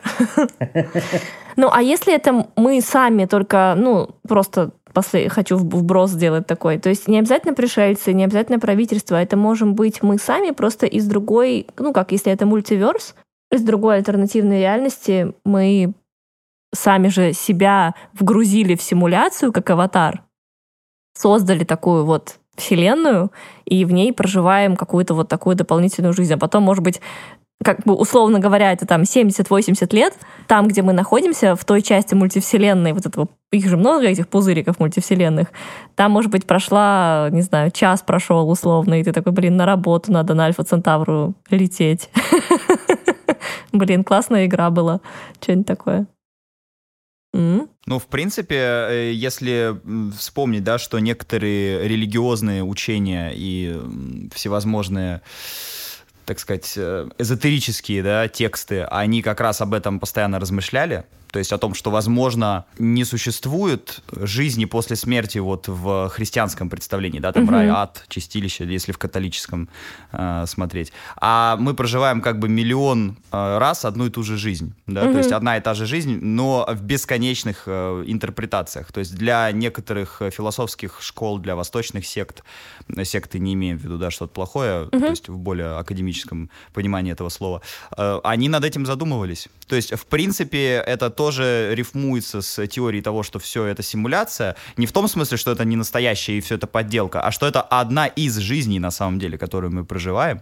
И, может быть, поэтому нам иногда кажется, что это уже было, это повторяется, да. Дежавю ж как объясняют? Что такое дежавю, да? Тебе кажется, что это уже было. Ну вот, э, как раз согласно так- такого рода философским теориям, да, возможно, это э, э, событие, которое каким-то образом перекликается, рифмуется с тем, что произошло со мной же в другой вселенной, да, в какой-то альтернативной реальности. Я точно так же потянулся за чашкой чая, и мне показалось, что это уже было. А это было просто в другой какой-то жизни, где я тоже Аркадий Романов, где я тоже, может быть, например, веду этот подкаст э, с вами, да, и мы о, о чем-то говорим, но я, к примеру, поеду сегодня не там в одно место, а в другое. И все, Мгм. уже совершенно другая ветка, Другая ветка развития идет. Да-да-да. Вот. И, кстати, это, я говорю, вот эти все теории, они очень интересно друг с другом пересекаются, потому что нет какой-то одной строгой теории, да, если мы не говорим про а, вселенную фильма какого-то, типа фильма «Матрица», да, где уже э, понятно, как это устро- э, устроено более-менее. А если мы говорим про в целом мысль, да, она настолько широка, и так часто люди к этой идее обращались, что, в принципе, это могут быть как философские идеи, так и теории заговора, то есть прям совсем, ну, такие уже пограничные, э, от которых страшно становится, да, что человек в это верит. Где-то это могут быть просто произведения науч- научной фантастики, вроде фильмов тех же самых или комиксов, а где-то это эзотерика, мистика, попытки божественным образом все это объяснить. Вот. Так что это такой, такой достаточно многомерная, многомерная вещь. Вот как минимум, да, я вспомнил Хейзингу, можно вспомнить Матрицу, э, можно вспомнить еще какие-то видеоигры или комиксы, которые на эту тему э, рассуждают. Мы обнаружим, что человечество, в принципе, э, это, этот вопрос никогда не оставлял в покое. Вот. А сейчас-то тем более. Ну да. А, Мы вот заговорили про мультивселенные, то, что Аркадий потянулся за чашкой, а потом поедет в какое-то другое место, это изменит вообще ход там, того Аркадия, который находится в другой реальности. Есть такой замечательный фильм 2013 года «Связь».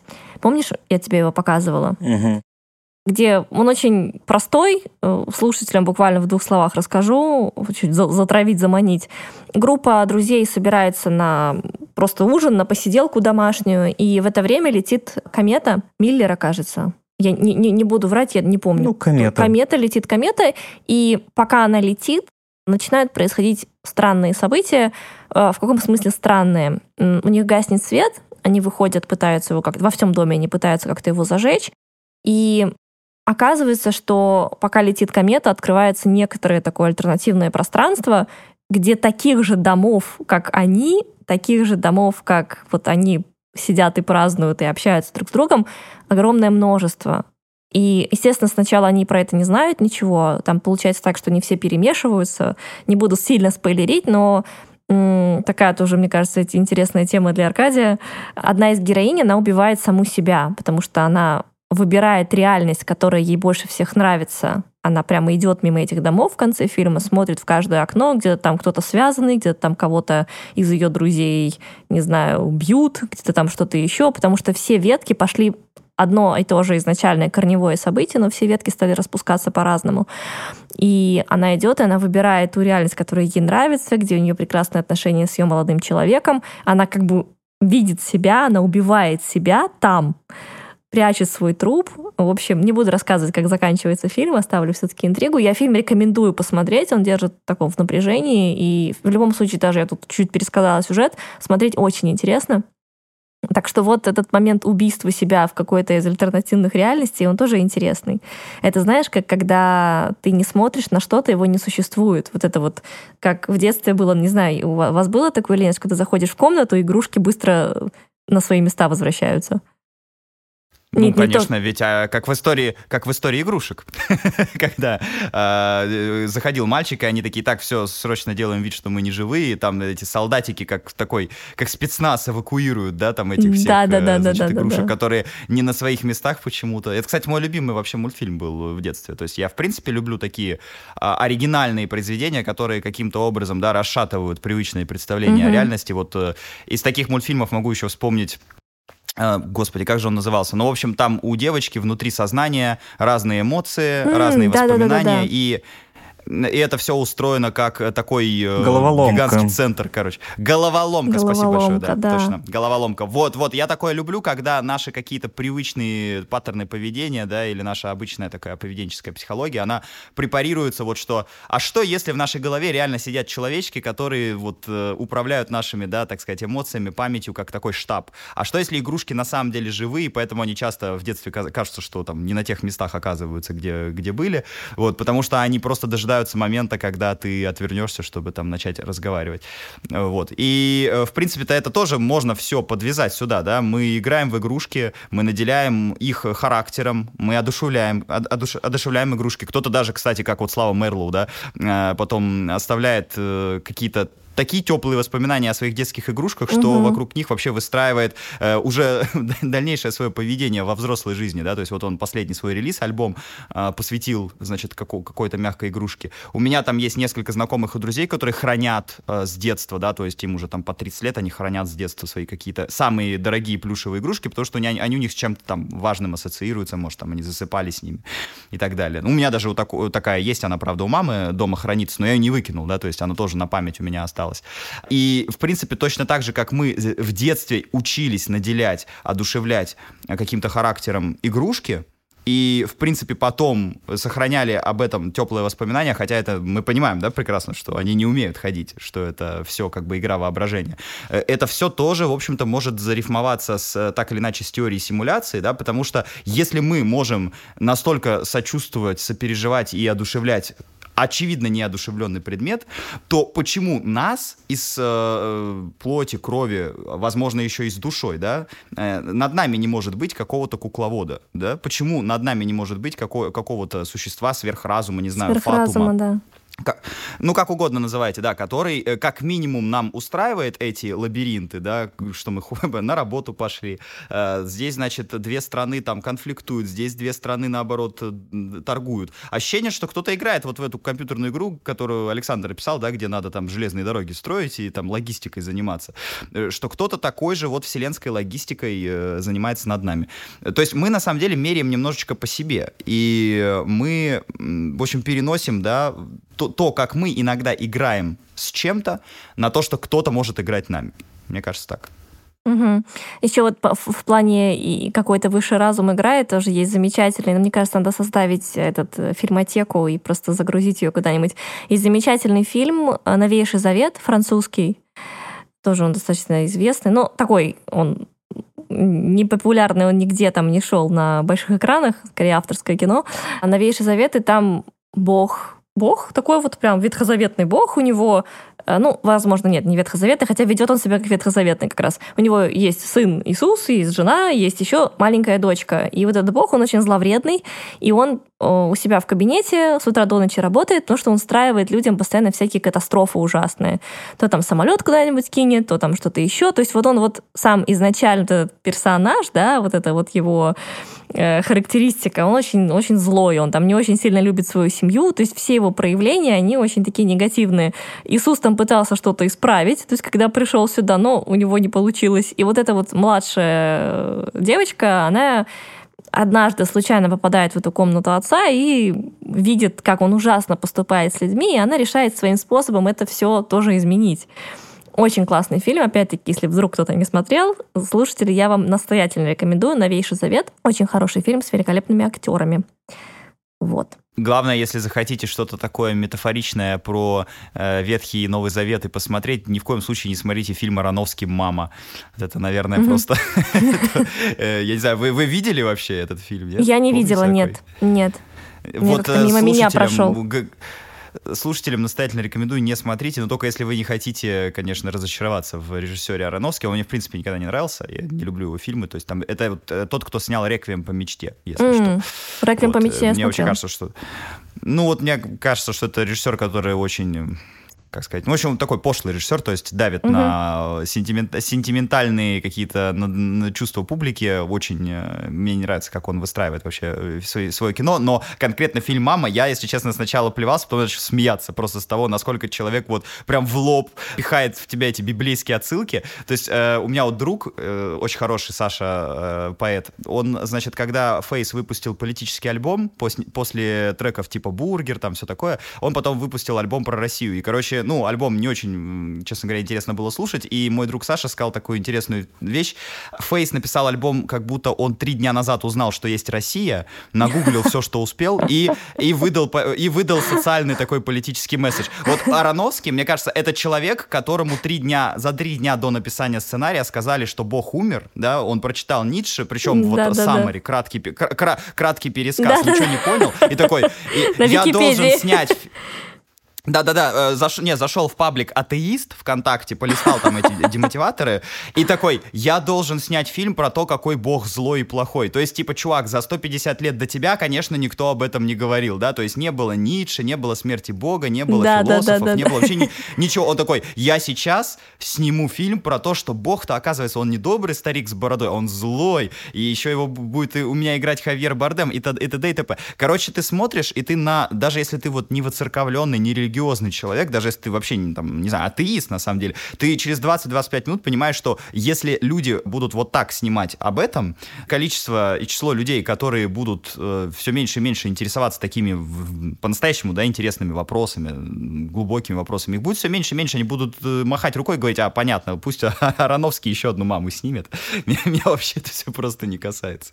Вот, в общем, такой хейт-спич немножечко, но вот э, просто о наболевшем, потому что ты э, пересказывала сюжет фильма, мне показалось, казалось, что э, немножко пересекается с мамой, но я так понимаю, что это гораздо интереснее. Да, там другой режиссер, и там очень присущ вот этот французский юмор определенный, который может очень сложные вещи, очень какие-то тягостные вещи. Ну, у них же специфическое отношение к смерти в принципе, в французской культуре. Одна, не знаю, даже музыкальное произведение «Пляска смерти» Сен-Санса, мне кажется, ее послушать, и, ну, это какая-то такая фарс на похоронах, что-то такое. Вот. Фильм хорошо снят, ну то есть он без пошлостей, без каких-то вот таких грубых отсылок, наоборот, там совсем другое. Ну, в общем, может быть, как раз зрителям будет, слушателям нашим будет интересно посмотреть и тот, и тот фильм вместе, и потом дать нам какой-то фидбэк на эту тему. Вот. А можно я задам, возможно, личный вопрос? Аркадий, а вы верите в высший какой-то разум? Я не говорю прям бога такого бородатого на облаке, но как какую-то некоторую силу над нами.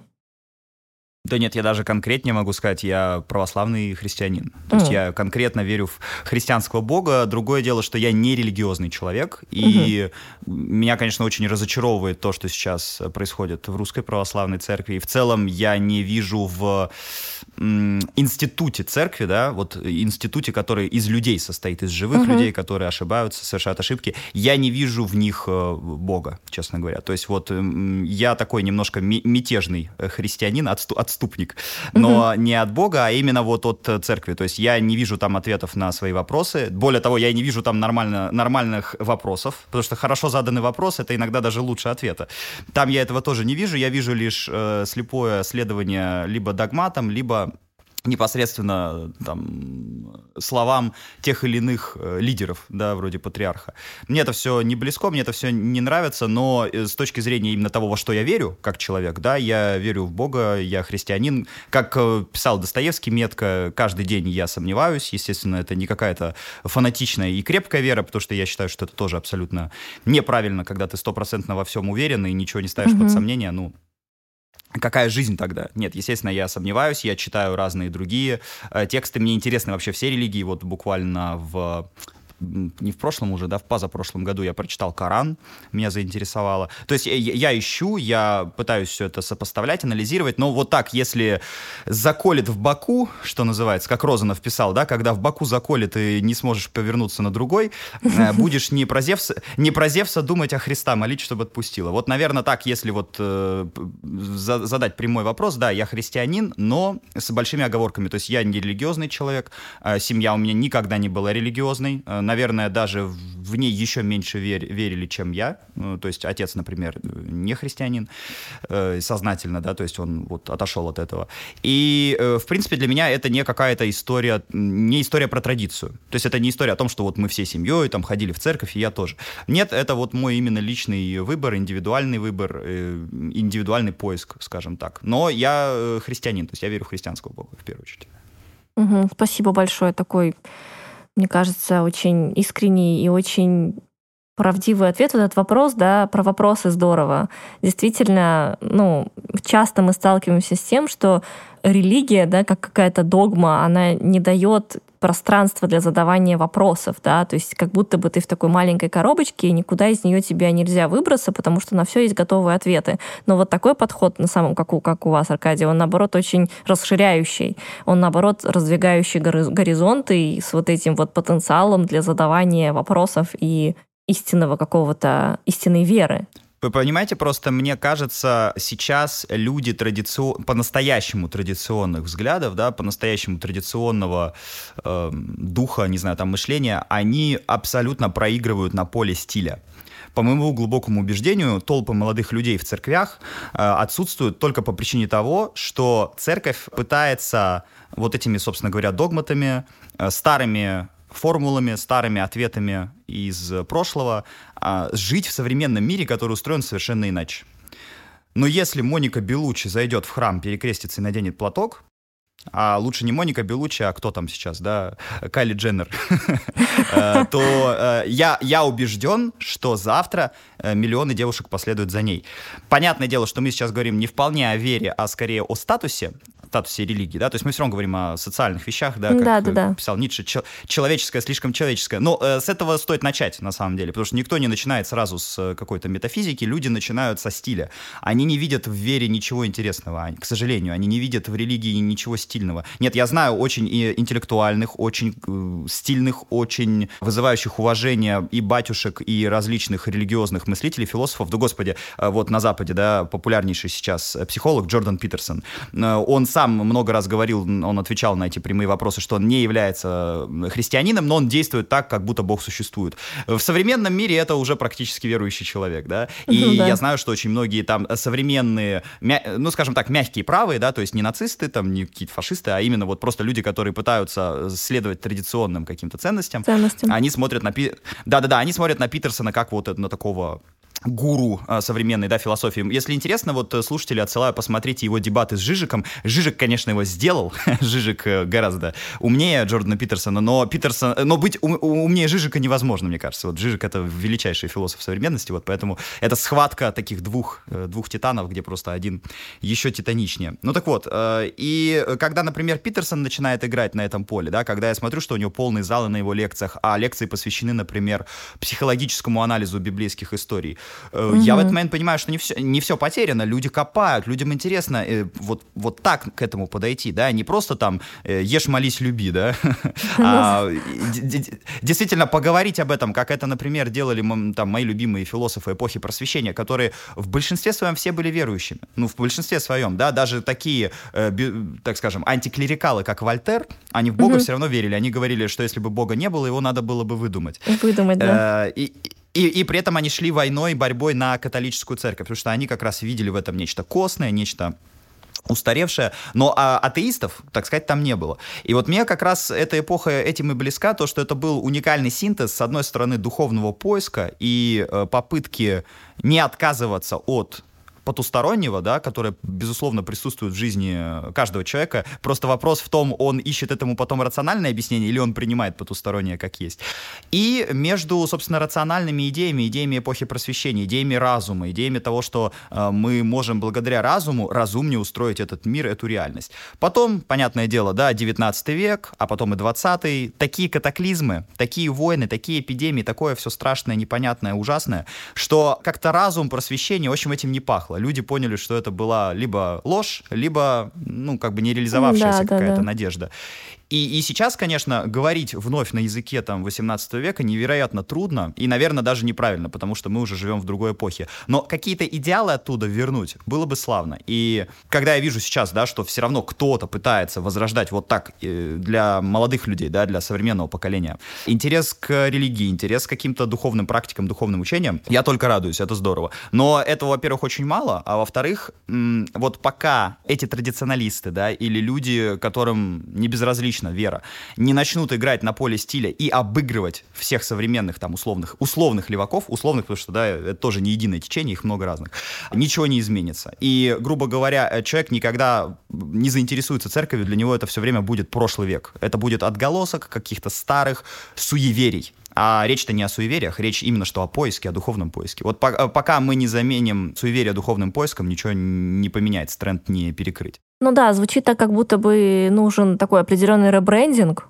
Ну, то есть современные проблемы требуют современных решений. И конечно, конечно. Пересмотр, пересмотр в корне подачи. То есть, например, вот тот же самый Джордан, да, он мне прислала, буквально вы сейчас говорите, мне моя работодательница, она австралийка, она мне присылала его спич, э, где как раз он рассказывает, что очень важно внедрять вот эти основы да, с самого раннего возраста. А мы начали с ней это обсуждать, потому что в образовательной системе Австралии есть определенные пробелы, определенные провалы в плане... Ну, очень часто это, не знаю, какая-то национальная черта, а здесь отсутствует перфекционизм. Возможно, это мы выбитые, выдрессированные постсоветские русские люди, которым даже если что-то ты сделал хорошо, тебя никогда в жизни не похвалят. У тебя такой пожизненный синдром. Вот. Здесь абсолютно противоположная история. Здесь, э, по крайней мере, по детям и по сферам услуг, и по очень-очень многим показателям и сферам жизнедеятельности людей, которые мы видим вот в, в обычной бытовой жизни, очень низкий вот этот уровень перфекционизма. И мы с ней это обсуждали, она мне прислала вот это вот э, как раз его, его дебаты. И а, она рассказывала, она делилась своими, своим опытом, она, она взрослая, она сильно-сильно старше нас. Она говорит, у меня до 12 э, лет, она говорит, у меня была воскресная школа. Каждую неделю меня родители отправляли, я пешком шла с двумя косичками в воскресную школу. Он говорит, и первое время это не было что-то там про Бога, про религию. Конечно, соблюдались определенные ритуалы, но это было скорее воспитание и обучение выкристаллизация из вот этого маленького человека, потому что, ну, как будто бы дети рождаются дикими, как будто бы дети рождаются, если там ребенка оставить с кошкой в комнате, кошка, возможно, не выживет, да, то есть дети мучают животных, дети часто бывают очень жестокие, ну, и социальная среда, семья, та же самая религия, да, да, в чем-то они, конечно, формируют, обрезая свободное мышление, свободное сознание, но сформировать некоторый костяк, на который потом можно намотать, накрутить что-либо другое, ну, это важно, мне кажется, потому что плоды потом всходят достаточно гнилые. Ну, судя по тому, что мы видим вот здесь. Не то, что здесь там все плохо, нет-нет-нет, но есть такой, знаешь, этот прослоечка такой, этот, но, как это говорят, остался Осадочек остался. Осадочек. Осадочек. Осадочек есть.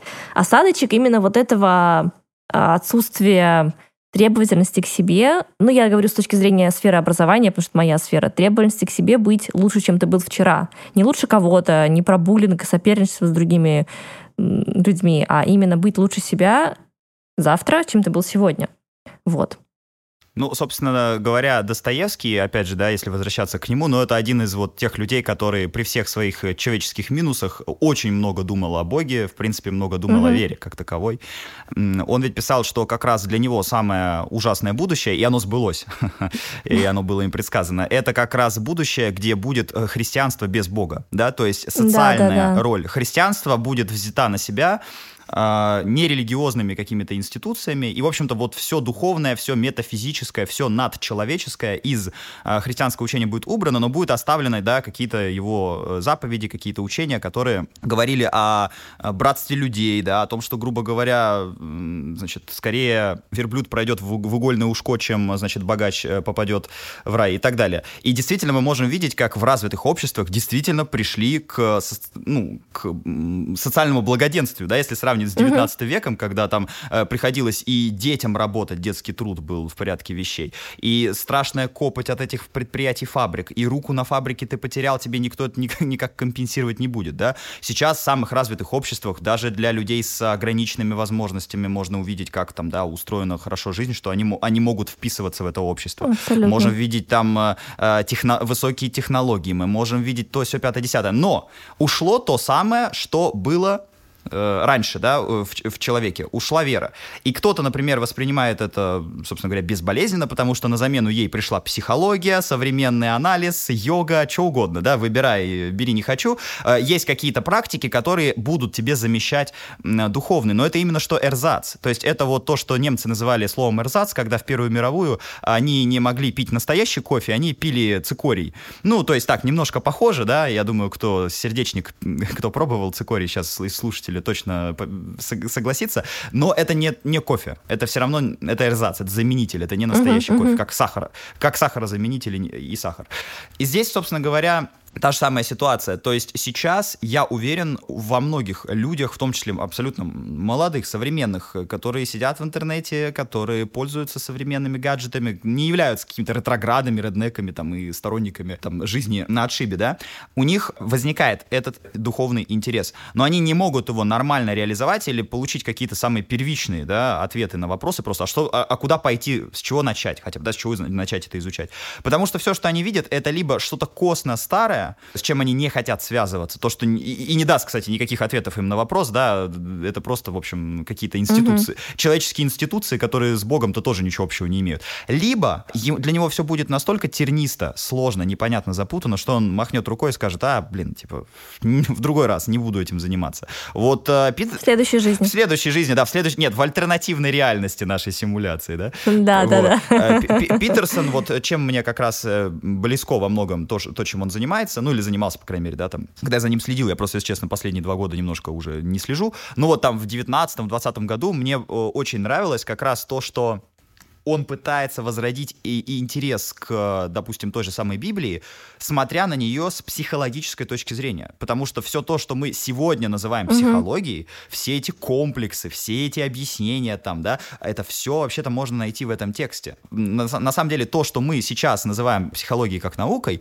сформировалось благодаря такому корпусу текстов, как а, Ветхий и Новый Завет в христианстве, Илиада и Одиссея в Древней Греции у Гомера, да, то есть еще даже в дохристианскую эпоху muito собственно говоря, античные авторы, да, они создавали таких персонажей, угу. именем которым, э, имя которых дает э, название каким-то психологическим комплексом. Ну, там, типа, Эдипов комплекс, да, Эдип-царь — это произ... Э, произведение Софокла. Ну и так да, далее. Да, То есть, да, извиняюсь, да. это было за тысячи лет до того, как психологию придумали.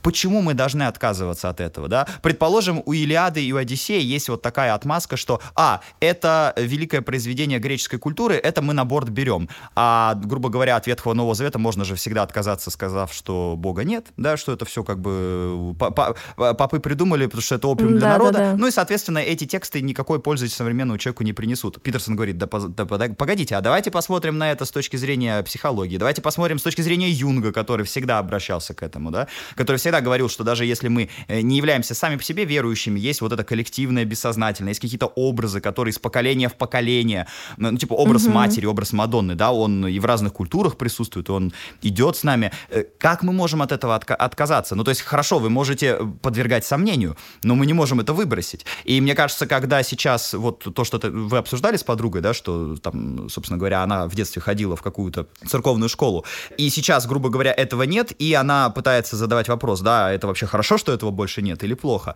Э, это как раз разговор об этом, потому что сбрасывая чешую прошлого, да, сбрасывая какие-то одежды ветхие, э, старых эпох, старого мира, мы иногда выбрасываем что-то полезное. И, возможно, в этих самых религиях, которые мы считаем опиумом для народа, было что-то полезное. Может быть, стоит это, ну, хотя бы обсудить вообще, полезно это или нет, а не, не выбрасывать все как бы мгновенно. Тем более, да, сейчас сколько всего в современном мире пересекается с тем, что в, написано в Ветхом Завете. Вот мы в прошлый раз с вами обсуждали Золотого Тельца, да, я говорил, что это очень тонкая, это тонкая психологическая метафора. Но мы живем в мире победившего Золотого да, Тельца. Да, да. Вот мы начали с чего подкаст? Люди фоткаются в джетах для того, чтобы изобразить свою жизнь бога... богаче, чем она есть. То есть, вы знаете, может быть, э, в Бога люди больше в западном обществе не верят, но в доллар и в деньги они верят по-прежнему. Ну, значит, э, э, эти проблемы, которые описали еще там, извините, ветхозаветные иудеи, они существуют. Может быть, стоило к ним прислушаться, но давайте еще раз обсудим это все, да?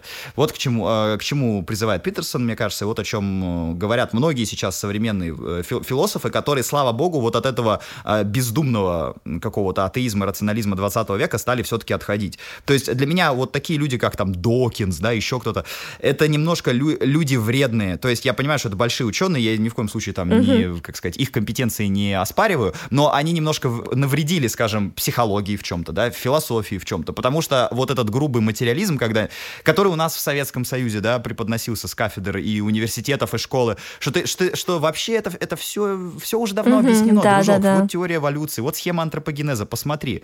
А ты начинаешь задавать вопросы, откуда у человека абстрактное мышление, да, или что такое сновидение, откуда, вот откуда берется сон? Ответ. Из подсознания. Спасибо за ответ. Очень, очень точный, понятный ответ. А что, как бы вы объяснили, откуда берутся эти образы, да, вы объяснили, а почему некоторые... И также вы объяснили, почему некоторые сны сбываются, да, и так далее. Короче, ладно, я, я сейчас чуть в другую степь ушел, я просто к тому, что мир такой сложный, он настолько mm-hmm. интересен, что простейшее, рациональное, атеистическое его объяснение для меня ничем не отличается от простейшего религиозного, когда тебе просто говорят, вот э, «Отче наш» прочитай несколько раз, да, э, значит, отстой, э, а, постой в церкви пару часов, значит, свечку подержи, и все пройдет. Вот для меня, грубо говоря, рациональное, стопроцентно уверенное во всем атеистическое объяснение мира или там большой взрыв вселенной, это примерно то же самое. Потому что ряд э, психологических вопросов, которые связаны с нашей жизнью, с, нашими, с нашим мышлением, да, с нашими образами, которые у нас в голове, с сумасшедшими иногда образами, фантастическими образами, да, с искусством, э, э, это все невозможно объяснить и осмыслить исключительно рационально. Поэтому, кстати, музыканты, художники, поэты, даже если они не верят в Бога, там, допустим, христианского или какого-то еще, они, в принципе, скорее люди верующие, чем нет. Они, может быть, это не совсем осознают, они не могут всегда это объяснить, но у них есть, э, знаешь, некое вдохновение, может быть, да, какие-то, ну, вот такие вещи, короче, высокие субстанции, в которые они верят, потому что без этого невозможно творить. Я знаю очень мало поэтов, художников, музыкантов, а я знаю их много. Я знаю очень мало, которые совсем ни во что не верят, вот такие там, грубые материалисты, материалисты, рационалисты. Мне кажется, что э, это даже поза определенная художественная, нежели настоящее их э, убеждение, настоящая вера. Вот, поэтому это все все очень любопытный процесс. Мне кажется, в 21 веке, особенно с ростом э, вот всех этих нейросетей, да, каких-то программ. Мне кажется, э, вопросы будут подняты вновь, и, э, возможно, 21 век станет на, на самом деле не таким материалистическим, как 20 Вот у меня есть такое ощущение, такое подозрение. Ну да, кстати, что все, что касается искусства, музыки, поэтов, ну ведь человек творит, чтобы выразить что-то довербальное, что-то, на что не хватает слов, какие-то такие вещи, которые нельзя определить формулой, рамкой, даже словами, потому что слово произнесенное, слово ложное, да, это какой-то конструкт, мы что-то называем, и это не значит, это значит что-то одно, и не значит все остальное. И конкретное искусство, оно берет этот инструмент довербальный, да, вот этого вот флер, душа, как угодно, вдохновение, чтобы передать вот эти вещи, которые сложно описать, которые невозможно, как, как передать там любовь, как передать что-то еще через искусство, посредством искусства получается эта возможность. Но, не знаю, передать любовь посредством... Саша, не обижайся, математики. Не, математика очень важна. Математика — это, возможно, код, э, код, которым, в общем-то, все и э, написано. Это же, кстати, то ли Лейбниц, то ли... Вот сейчас, простите, философы, если путаю. По-моему, это была идея Лейбница, что Бог — это математик. Но, может быть, не у него. Но точно у какого-то философа эпохи вот как раз э, раннего просвещения, да, то есть вот когда 17 век, начало 18 была идея, значит, что Бог — это математик. Потом была, кстати, у деистов, не атеистов, а деистов, идея о том, что Бог — это великий часовщик, да, который собрал этот э, э гигантский механизм. Правда, у деистов была такая тоже интересная идея, что э, он отошел от mm-hmm, дел, то есть да, он да, собрал да, да. механизм, он работает, но он не принимает никакого, собственно, деятельного участия в жизни. То есть на, на все воля, на самом деле, э, наша, то есть мы здесь хозяева, как бы, да, но это все создано вот Богом. Вот такая была идея. Э, так что математика, ее не, не сбрасываем со счетов, математика важна. Лейбниц — это берлинский раввин? Нет, Лейбниц, это Если бы... Ну, конечно, я знаю, кто такой Лейбниц, кстати, это вот э, удивительный философ. Мне кажется, э, Илон Маск в чем-то на него похож. Э, в том плане, что это был такой человек, всего. То есть он старался заниматься вообще всеми науками, всеми проектами сразу. Э, постоянно от него были какие-то громкие инфоповоды. Он часто сотрудничал с властью разных государств. Там Петр Первый э, с ним знакомился лично и восхищался им, пытался его в Россию переманить, чтобы он в Россию приехал, там э, развивал проекты. В Германии, разумеется, у него много заказчиков было. Он был и историк, и философ, и, собственно, точными эмпирическими науками занимался, и изобретатель. Короче, Лейбниц пытался создать универсальную науку, которая была бы вообще наукой всего всего, то есть где философия, математика, физика, все сочеталось бы воедино. Естественно, из этой затеи э, не получилось ничего, потому что одной человеческой жизни на это просто не хватит, но сама попытка очень интересная. Да. Я нашла кое-что интересное в интернете. Мне кажется, мы будем закругляться уже скоро. Что там, коллаба Лейбница и Баленсиаги? Почти. Я нашла это, это прозвучит супер странно, но почему-то интернет мне выдал вот такую вот штуку. Это молитва богу математики. Как бы, как бы странно это ни звучало. Так. О великий бог математики Хаос, во имя святого дискриминанта и его собрата четного дискриминанта мы, не знающие силу матрицы и одномонотонной последовательности, приносим в дар тебе свои корни для твоих иксов.